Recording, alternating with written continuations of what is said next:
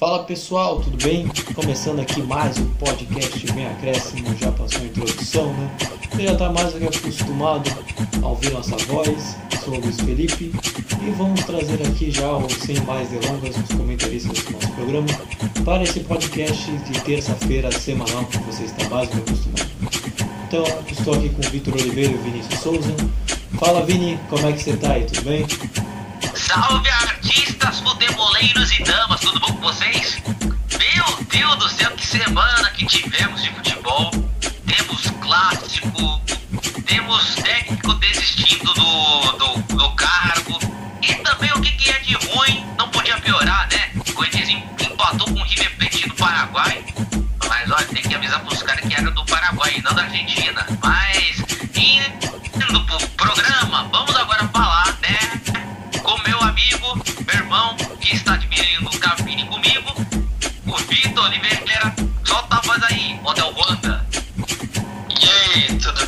Pessoal? Aqui é o Vitor falando.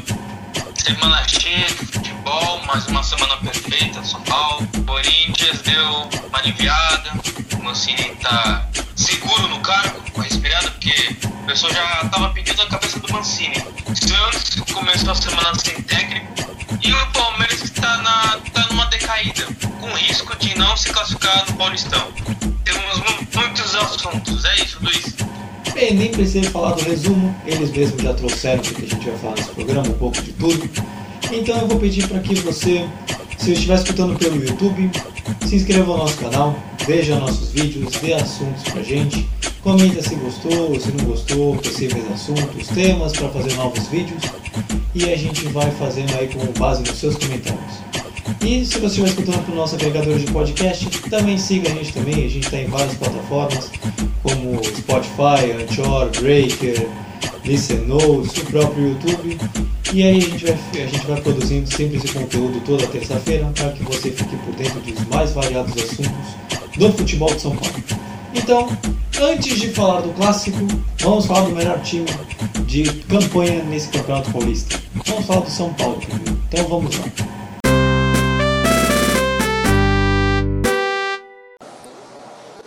Nós pensamos absolutamente em trabalhar, em fazer de, de tudo isto da maneira melhor. E os atletas estão fazendo eh, o trabalho que, que, que, que fa, fazem todos, todos os dias, em, todos, em treinos, com a seriedade, com a vontade, com ganas. E depois mostra dentro do campo tudo isso. É, então vamos começar aqui falando do São Paulo. São Paulo, time de melhor campanha, um retrospecto invejável. De longe, hoje eu acho que é o melhor paulista nesse campeonato. E Vitor, traga a semana São Paulina. Como é que foi a semana do São Paulo? Mais uma semana muito boa do São Paulo, Luiz. É, em vez de eu falar cada jogo assim, é, vou fazer um resumo só de, do São Paulo em si nessa semana. Ganhou do Sporting Cristal por 3x0 na Libertadores. Gol do Luan, Benítez e Éder. Aí foi na sexta-feira ganhou do Santo André por 2x0. Gol do Rojas e do Vitor Bueno. E domingo ganhou do Ituano é, com gols do Rodrigo Freitas, Igor Vinícius e Galeano. E vendo esses três jogos nessa semana de São Paulo, define que ele foi muito consistente nessas partidas. Pouco sofreu. Só tomou alguns sustos na partida contra o Sporting Cristal. De resto, foi muito seguro. É, foi, eu vou dar uma ênfase que também foi os titulares que jogaram contra o Sporting Cristal. Contra o Santo André, foi o time alternativo, aquela mescla de titulares e reservas. E contra o Ituano foi um time totalmente misto, totalmente reserva. E o São Paulo está mantendo a consistência. É, não está tendo um jogador que está se, se, destacando. É, todos os jogadores da posição, a maioria está fazendo todo gol. A, artilha, a, a artilharia está dividida. Muita gente com dois gols, três, um.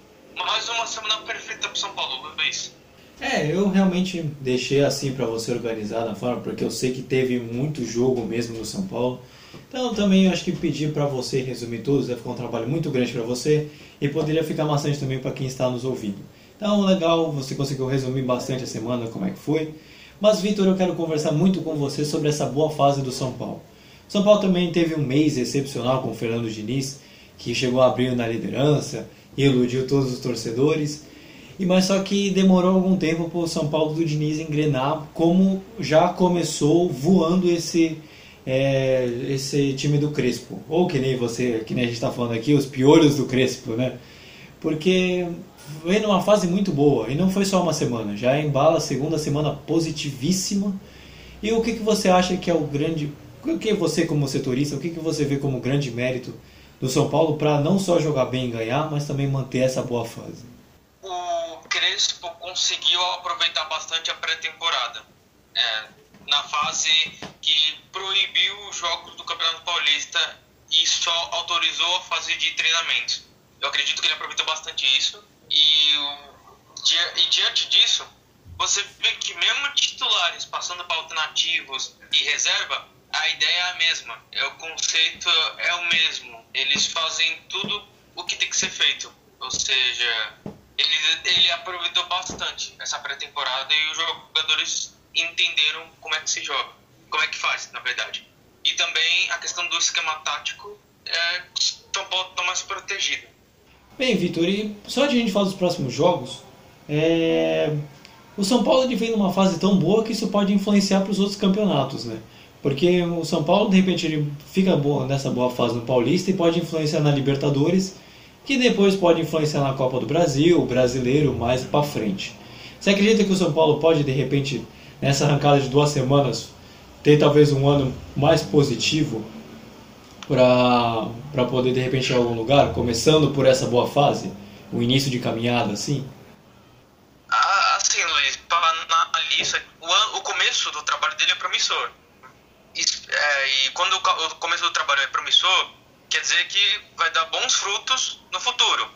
Ah, nós pensamos assim. É, e tendo essa, essas duas semanas maravilhosas, consideradas pelo torcedor São Paulino, é, dá mais tranquilidade para seguir em frente aos outros campeonatos. É, com a vitória com, sobre o Ituano, São Paulo praticamente se classificou para as quartas de final do Campeonato Paulista. E com isso dá um respiro para se concentrar na Libertadores, que a vaga do São Paulo não vai tirar, já está classificado.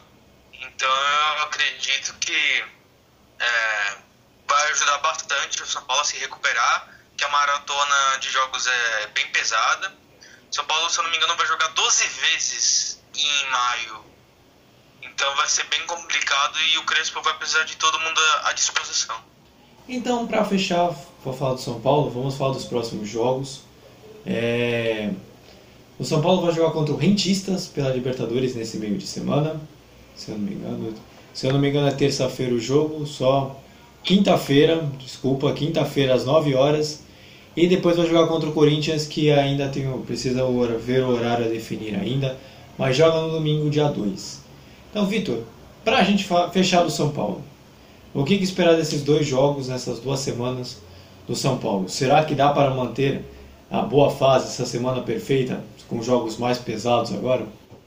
Vai ser complicado e fazendo uma, uma como posso dizer, uma diferença assim de tempo que o São Paulo tem jogado vai na terça e jogando na quinta, um exemplo, tem mais tem um ou dois dias de descanso antes de jogar uma partida. Agora não, o São Paulo jogou domingo, agora vai jogar na quinta, ou seja, basicamente três dias de descanso, sendo que os titulares nem jogaram no domingo, ou seja, os titulares vão com tudo para cima dos do rentistas, eu suponho, e contra o Corinthians eu creio que o Crespo ele surpreende a gente nas escalações.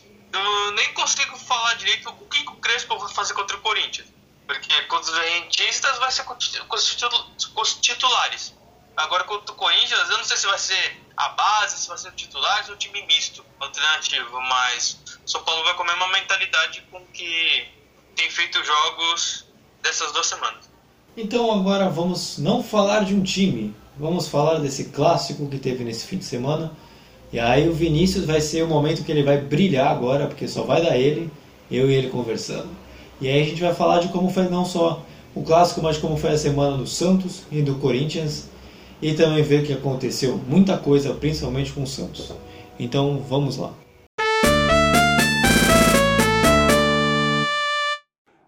Não, eh, claramente jogamos eh, o ten, tenemos que jugar cuatro juegos en, en siete días y, creo que, que, es muy difícil para, para los jugadores poder jugar esos juegos con el, con el chimi principal.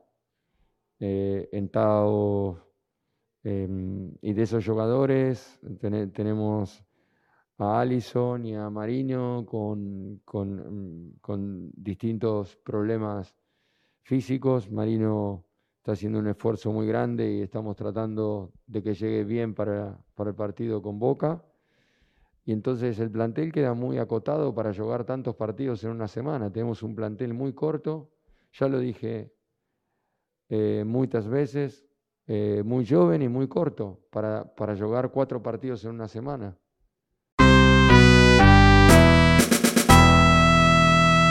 Qualquer equipe. A partir do momento que você abre espaço para sua base, e hoje, felizmente, a gente fala com orgulho, o Corinthians tem mais de 60% do seu elenco formado com jogadores da base do Corinthians, então isso é muito importante. Pode parecer é, não significar tanto para muitas pessoas, mas é muito importante para o clube, porque você começa a botar em campo os jogadores com identificação no clube, que desde lá do sub-9, sub-11 sabem o que é jogar no Corinthians.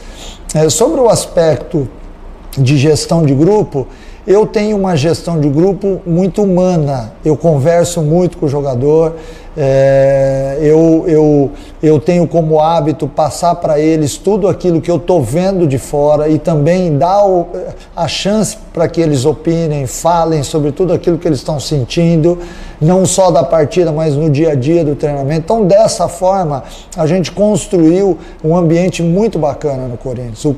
Agora vamos falar do clássico, que aí a gente já entra para falar logo das duas equipes que jogaram nesse último fim de semana. Santos e Corinthians fizeram um confronto, mas na Vila Belmiro com vitória do Corinthians de 2 a 0. Mas antes, eu vou pedir para que o Vini faça um resumo dos dois times como foi a semana até eles chegarem no clássico. Então vamos começar com o Santos, o mandante. Vini, como é que foi a semana santista? Luiz, não tinha nenhuma semana pior do que essa semana do Santos. Meu Deus do céu. O Santos enfrentou o Barcelona de Guayaquil, o Novo Horizontino. O primeiro foi em casa na Vila Belmiro, o outro já foi fora. E já o clássico contra o Corinthians também foi na Vila Belmiro. Mas galera, ô sequência ruim da peste, três derrotas. É, é uma semana para se esquecer com certeza. Mas deixa eu falar dessa parangolice que o Santos viveu, que os torcedores vão estar com enxaqueca depois de, de uma semana atribulada, né? atribulada como essa. Bom, contra o Barcelona de Guayaquil, a primeira partida, a estreia do Santos na Libertadores pela fase de grupos. Gente do céu, não tinha um futebol melhor não para o Santos desenvolver, porque, meu Deus do céu. É, aí, gente, o resumo do, do, dos três jogos é o seguinte: Meu Deus, Santos, por que passa isso comigo? O setorista e com todos os torcedores mirins, adultos, jovens, entre outros. Contra o Barcelona, tomou um, dois gols, tomou até o gol contra do, do Pará, mas, meu, Santos completamente perdido, não conseguiu ter poder de reação e tá se complicando no Paulistão cada vez mais, até com a derrota pro Corinthians até na derrota do Novo Horizontino e também pro Corinthians. No caso do Novo Horizontino, o Novo Horizontino foi a pedra do sapato do Santos nos últimos anos, porque o Santos não vence o Novo Horizontino desde, se não me engano, em 2018 ou 2017, por aí. Dos últimos de uns jogos lá pra cá, o Novo Horizontino tem ganhado algumas partidas e também arrancado pontos do Santos. Inclusive no ano passado, né, que o Novo Horizontino ganhou na arena do Corinthians quando o Santos era o visitante. Quer dizer, quando o Novo Horizontino era o mandante e o Santos o visitante na arena. E ganhou de 3 a 2 Aí, desde então, tá esse jejum, mini jejum, um Santista, pra falar assim. No jogo contra o Novo Horizontino, quase perto da meia-noite, mais um jogo sonolento. Nossa, foi um jogo que combinou com uma noite de sexta. Sonolento demais, sonolento demais. Péssimo futebol apresentado, apesar de ser, o, de ser literalmente um time misto do Santos. Mas mesmo assim, o Santos tomou gol no início do segundo tempo com o Gênison. E foi um belo gol, hein? Não tem nem explicação para esse gol. Foi um belo gol, inclusive. Mas depois disso, o Ariel Roland tentou de tudo. Colocou alguns titulares para pelo menos conseguir alguma coisa. Não conseguiu. Final 1x0 no Novo Horizontino. Agora, o Corinthians. O Corinthians. Gente! Já fazia tempo que eu não dizia isso, mas o Corinthians ganhou do Santos na Vila. Gente do céu. E para quem não tá sabendo, Corinthians não ganhava do Santos no Paulistão há mais de 12 anos só no Paulistão. Agora, se pegar da última vitória do Corinthians, foi em 2014 pelo Campeonato Brasileiro, que ganhou de 1 a 0. De lá pra cá foram sete vitórias do Santos, independentemente de onde estiver, no Pacaembu e também na Vila Belmiro. Aí. Quando foi contra o Corinthians, o Santos perdeu em tudo: no placar, no número de finalizações, de passes certos e desarmes, sem contar que teve Wellington Tim expulso. No lance seguinte, Lucas Piton fez o gol de falta para o Corinthians, 2 a 0.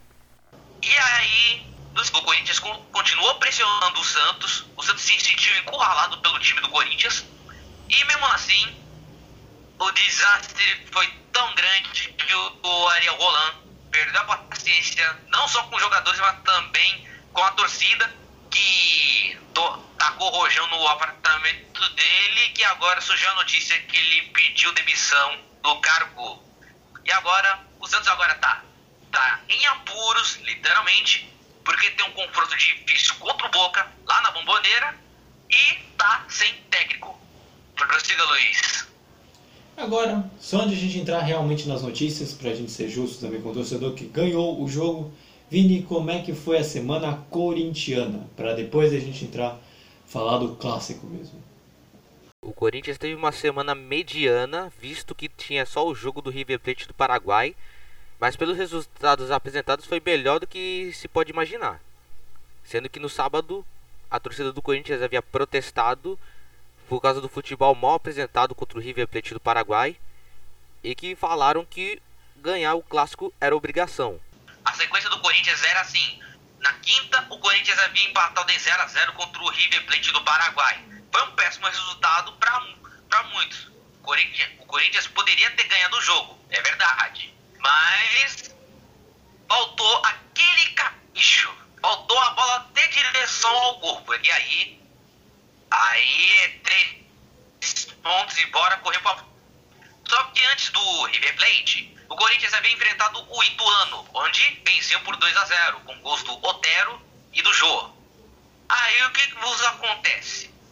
No sábado, a torcida estava pedindo a cabeça do Mancini, a torcida organizada chamada Gaviões da Fiel estava protestando, falando que o Corinthians estava mal, que não apresentava uma boa, um bom desempenho, que estão fazendo corpo mole. Estão falando que o Mancini não está utilizando muito os meninos da base, mas no clássico o Mancini deu a resposta.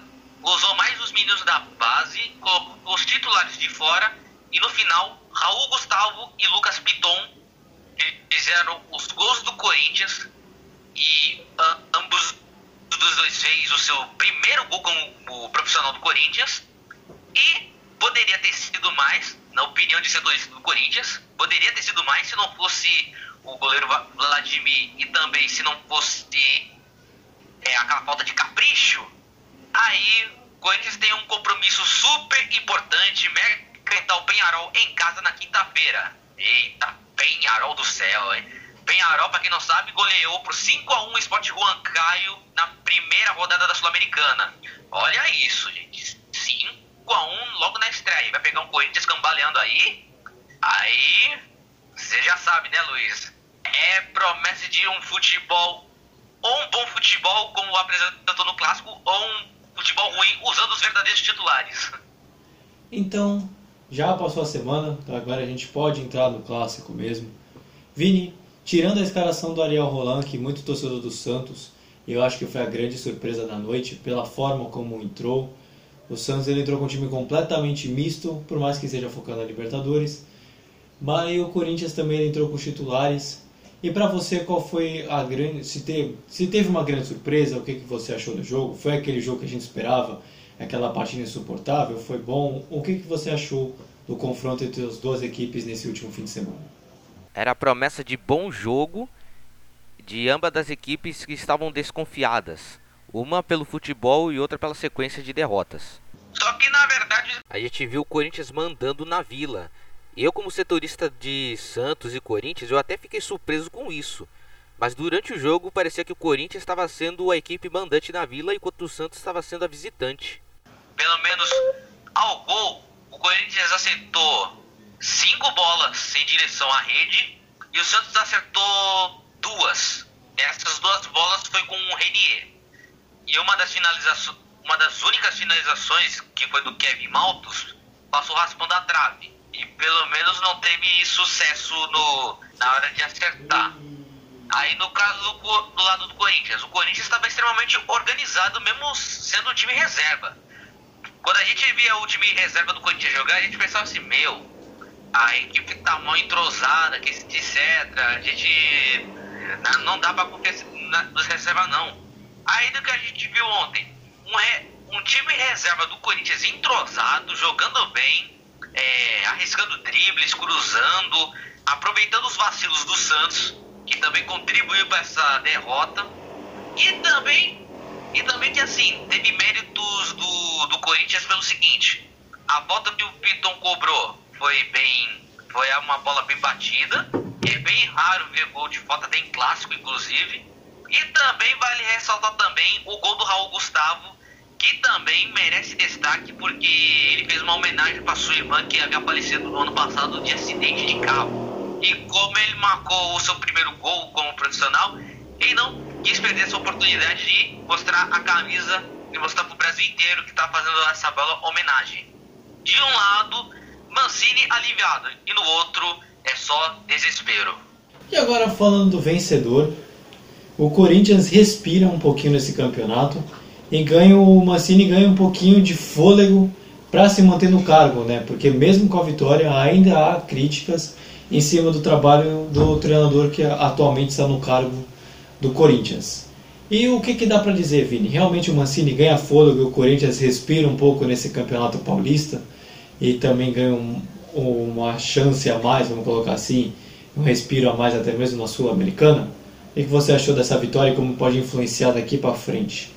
Bom, Luiz, assim como a gente está vendo que o Ariel Roland havia pedido demissão, a gente no, no, no, Corinthians, se o Corinthians perdesse esse clássico, ia estar tá um clima meio estranho.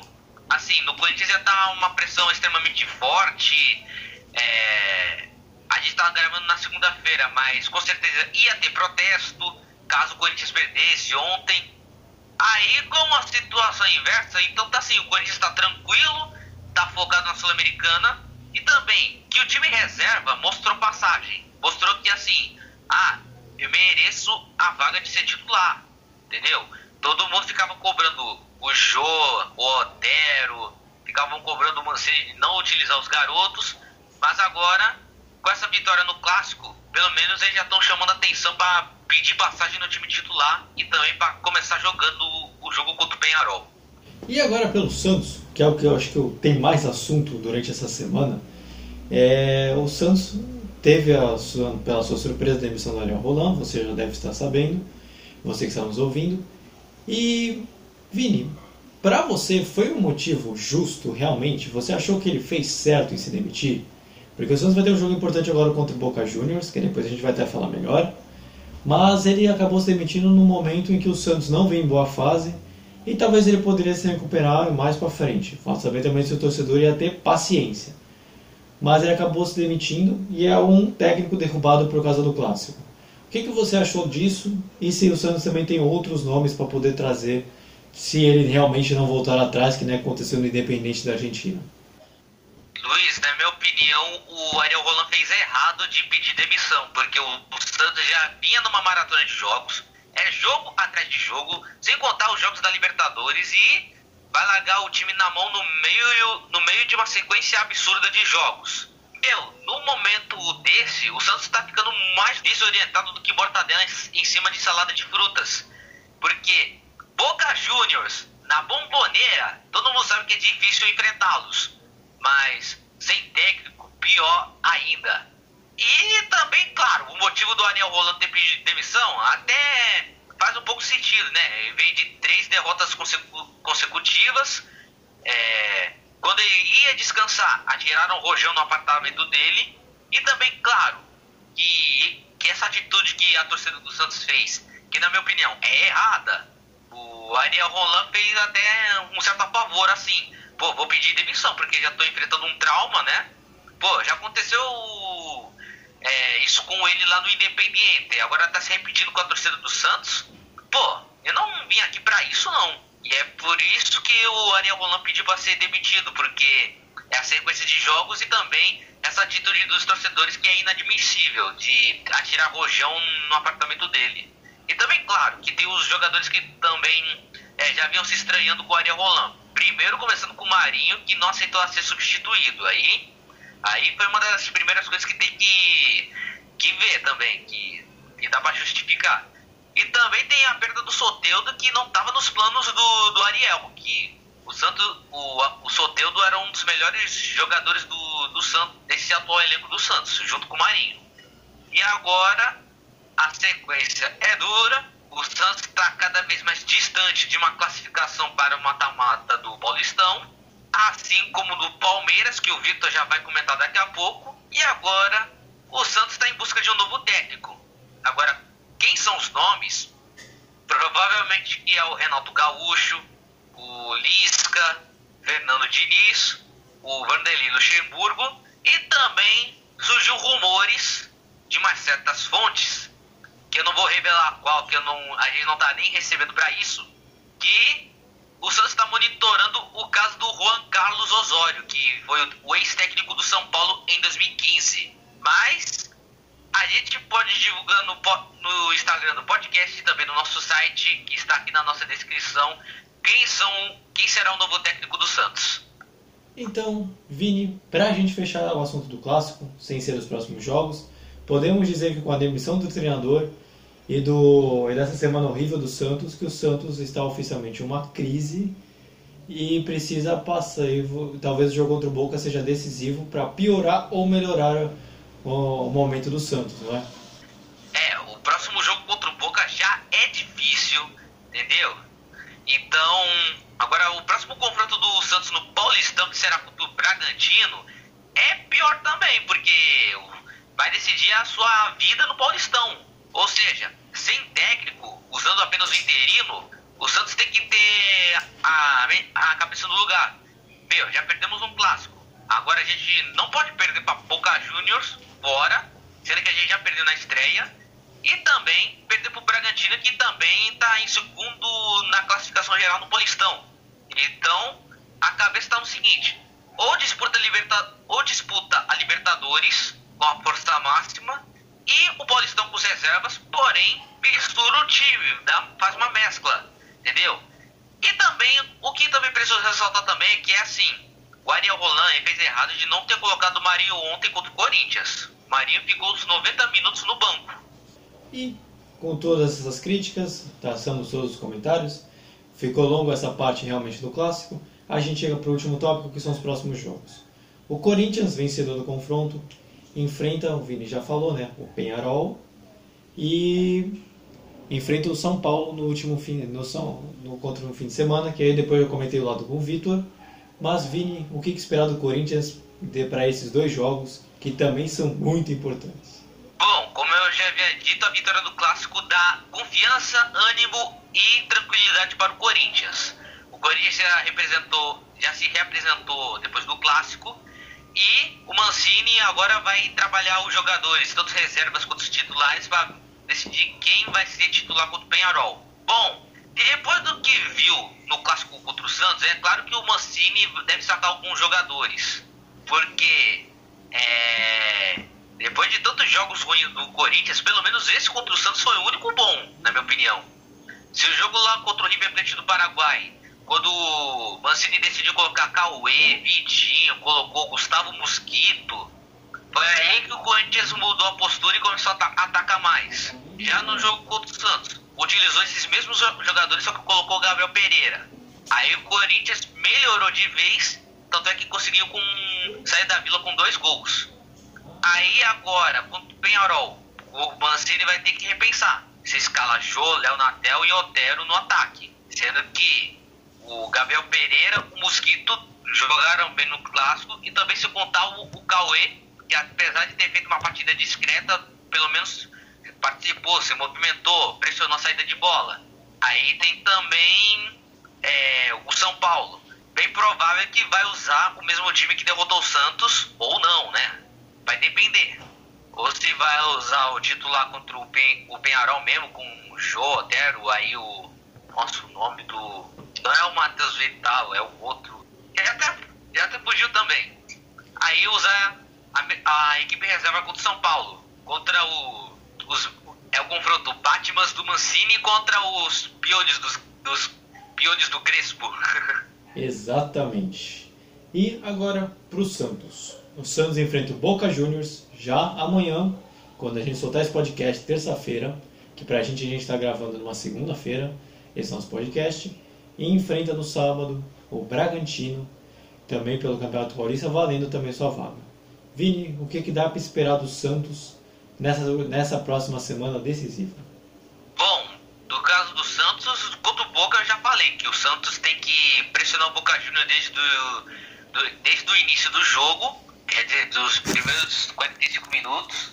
Aí, contra o Bragantino, será bem provável que tem que usar a força máxima também, porque o Santos está tá precisando de vitória para não ser desclassificado, entendeu? Já o Corinthians, por exemplo, já faltam duas rodadas. Para o Santos falta três. Então vai depender das combinações dos resultados. Ou seja, o Santos tem que ganhar contra o Bragantino e ainda ganhar do Palmeiras né? E o próximo, depois do Bragantino, tem o Palmeiras.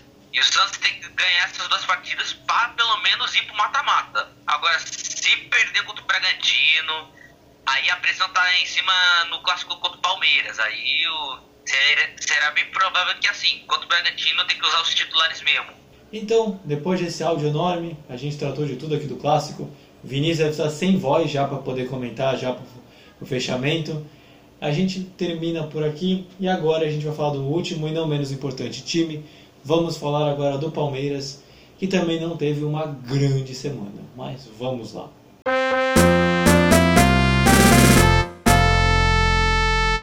Muito boa noite. Não, foi um jogo equilibrado tanto na primeira parte como na segunda. Criámos boas oportunidades na, na primeira parte, na segunda continuámos a criar. Um, o desempenho geral foi, foi positivo. Agora, uh, futebol é feito de eficácia e, e, o que conta são os golos marcados mais do que os sofridos. Sofremos dois, só marcámos um. Tivemos mais do que oportunidades para ganhar. Então, para falar do último time, você já está escutando a entrevista do assistente de Abel Ferreira, João, e me perdoa, esqueci o segundo nome dele. É, você estava escutando aqui a entrevista dele, falando depois do jogo contra o Mirassol e que o, Palmeiras, que o Palmeiras acabou perdendo. E Vitor, a semana do Palmeiras pode não ser tão ruim assim em resultado, mas a gente estava até comentando antes de gravar aqui, né, que desempenho está em baixa. Então, pode, como é que foi essa semana palmeirense e o que, que dá para melhorar para a próxima semana? A semana palmeirense, Luiz, foi com dois bons resultados, um ruim, só que o que ficou devendo é a questão do desempenho. Primeiro, vou fazer o mesmo modelo que eu fiz com o São Paulo. Foi 3 a 2 para o Palmeiras contra o Universitário, primeira rodada da Libertadores. Foi gol do Danilo, Rafael Veiga e o Renan no último minuto da partida. E dois gols do Gutierrez. Mas eu, mas eu vou falar só rapidinho. Foi uma partida que o Palmeiras abriu 2 a 0 permitiu o empate e o Renan fez o gol no último minuto do jogo, num escanteio. Então foi uma vitória bem sofrida que chances na, na Libertadores, eu acho que seria um empate com gosto de derrota, sim. Agora foi Palmeiras e Guarani, Guarani e Palmeiras. Palmeiras ganhou de virada. Guarani fez o gol com o Andrigo. Aí depois o Palmeiras empatou no primeiro tempo ainda gol contra do Matheus Ludic.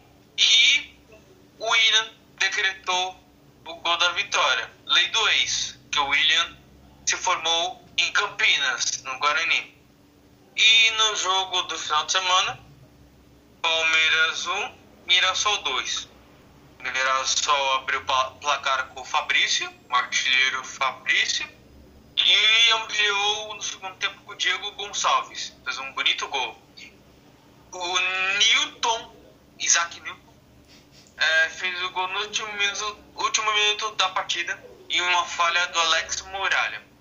É, o goleiro Muralha foi destaque dessa partida. Não tem como não falar. Defendeu um pênalti do Gabriel Menino que podia ser, né? Podia descontar o placar, né? E, e ele defendeu o primeiro pênalti, só depois que saiu o gol do Newton, então, né? E fechou o gol o Mirassol e decretou essa vitória importantíssima. E com essa derrota do Palmeiras, ficou complicada a situação para ele se classificar, que vai depender de uma derrota do Red Bull Bragantino e do Novo Horizontino. Então a semana palmeirense foi de bom, dois bons resultados, uma derrota e nessas três o desempenho não foi bom. Então, Vitor, eu queria comentar com você sobre esse futebol abaixo do Palmeiras, de um abaixo da crítica, como em comparação a algumas atuações da temporada passada, em que o Palmeiras ganhou a Copa do Brasil e Libertadores da América. O Palmeiras já não vem jogando tão bem assim, acho que talvez desde o início do ano já vem decaindo, tem algumas boas apresentações, só que o futebol apresentado ainda está abaixo daquele que foi em 2020. E aí, o que, que dá para explicar? Será que é só o calendário? De repente o esquema do Abel Ferreira já ficou manjado? O que, que dá para explicar essa queda de rendimento do Palmeiras se, se é que de repente existe até o mesmo motivo. Eu acredito, sinceramente, que possa até ser o calendário. Mas o que, que você acha, você como setorista e acompanha melhor o Palmeiras? Também concordo com o calendário, mas sinceramente, Luiz, eu nem sei qual é o estilo de jogo do Abel Ferreira. Que o Abel Ferreira, desde o momento que ele chegou aqui no Palmeiras, ele já chegou já com o jogo rolando, tudo, na base da conversa, alguns treinamentos. Ele não teve pré-temporada, alguns momentos para treinar.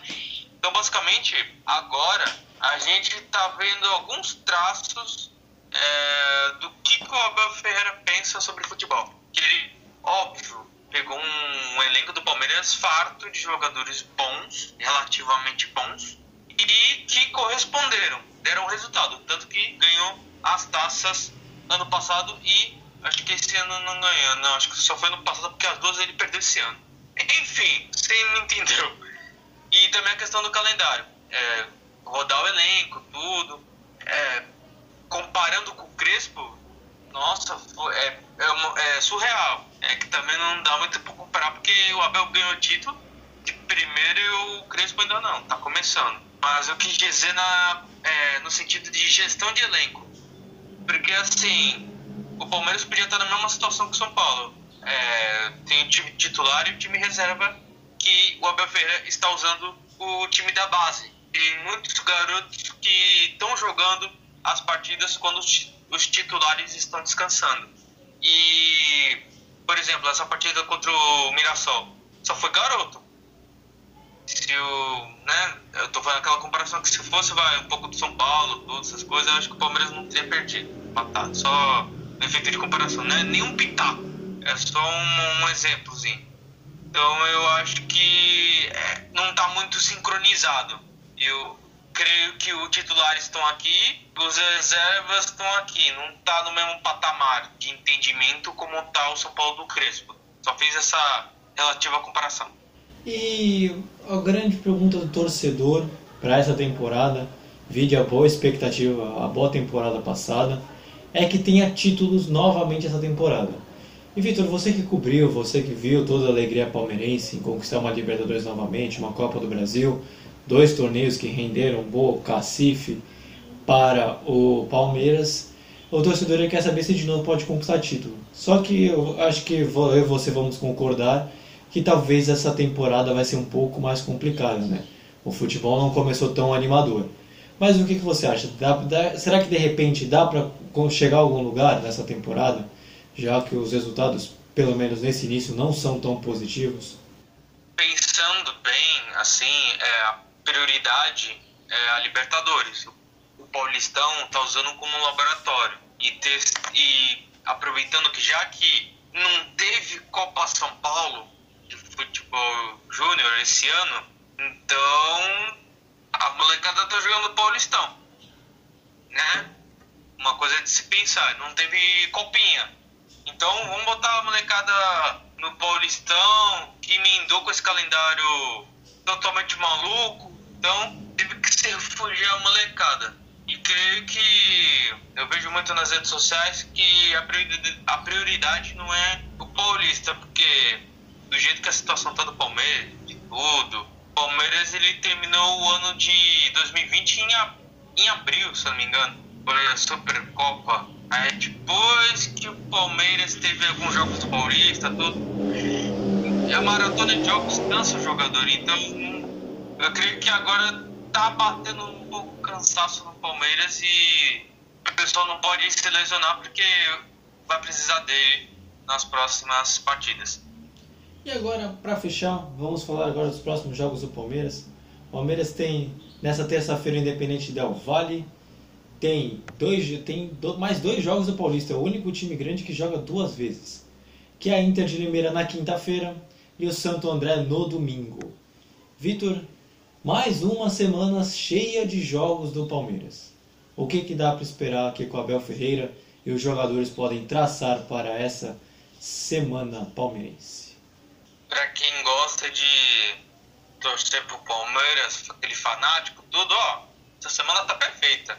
Terça, quinta, sábado, domingo, domingo por aí, né, Luiz? O jogo domingo. contra. Isso, domingo contra o Santo André. É overdose de verde. Overdose. Não aquela planta, mas. Né, overdose de verde. É. vai ser aquela questão de rodar o elenco. Os time, o titular vai ser contra o Independente Del Vale adversário difícil, eliminou o Grêmio e tudo. Ex-time do Miguel Ángel Ramírez, tudo.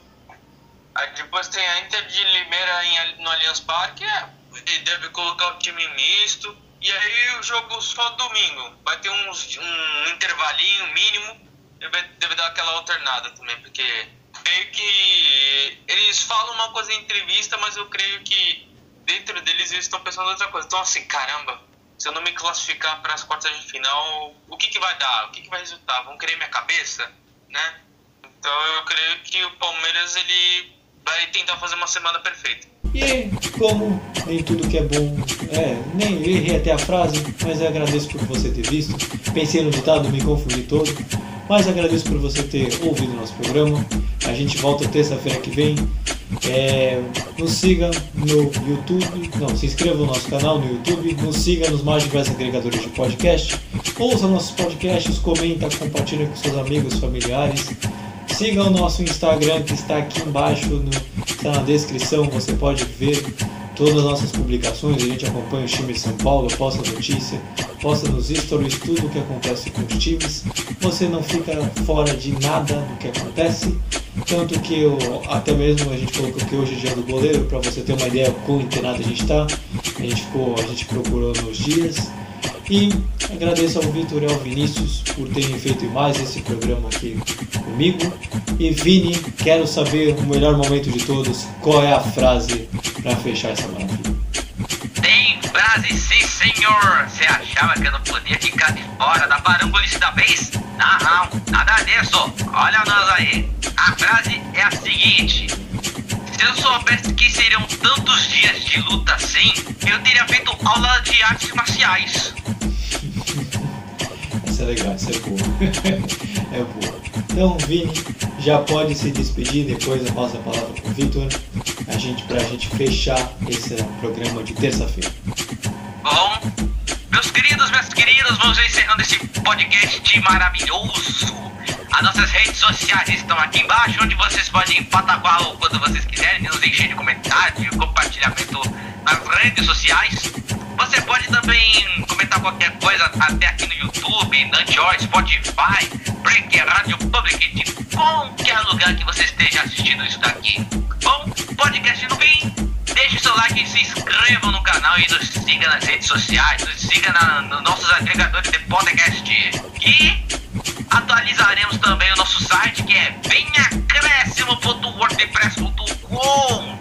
E é isso, galera. Tchau, Brasil! Solta a voz aí, ô, Del Wanda. Obrigado. É, não sei porque ele faz isso. Se é pra me envergonhar, tá conseguindo. Enfim, pessoal, não liga porque ele fala. É que ele não. Então, valeu, pessoal. Ó, ele fica me atrapalhando, ele fica ofuscando minha estrela. Você fica, me, zo- fica me zoando, então? Ah, Tá Então, ofuscando o brilho. Valeu, pessoal, foi bom com vocês. Mas tudo que é bom dura pouco. Ajudando meu compadre. Obrigado. Então, valeu, pessoal. Uma boa semana pra vocês. Aí, tá vendo? Companheiro, companheiro é isso. É o que ajuda a gente na hora das frases, porque eu tinha me enrolado tudo. Então, galera, a gente vai ficando por aqui. Voltamos sexta-feira para a nossa live tradicionalíssima, dessa vez no YouTube.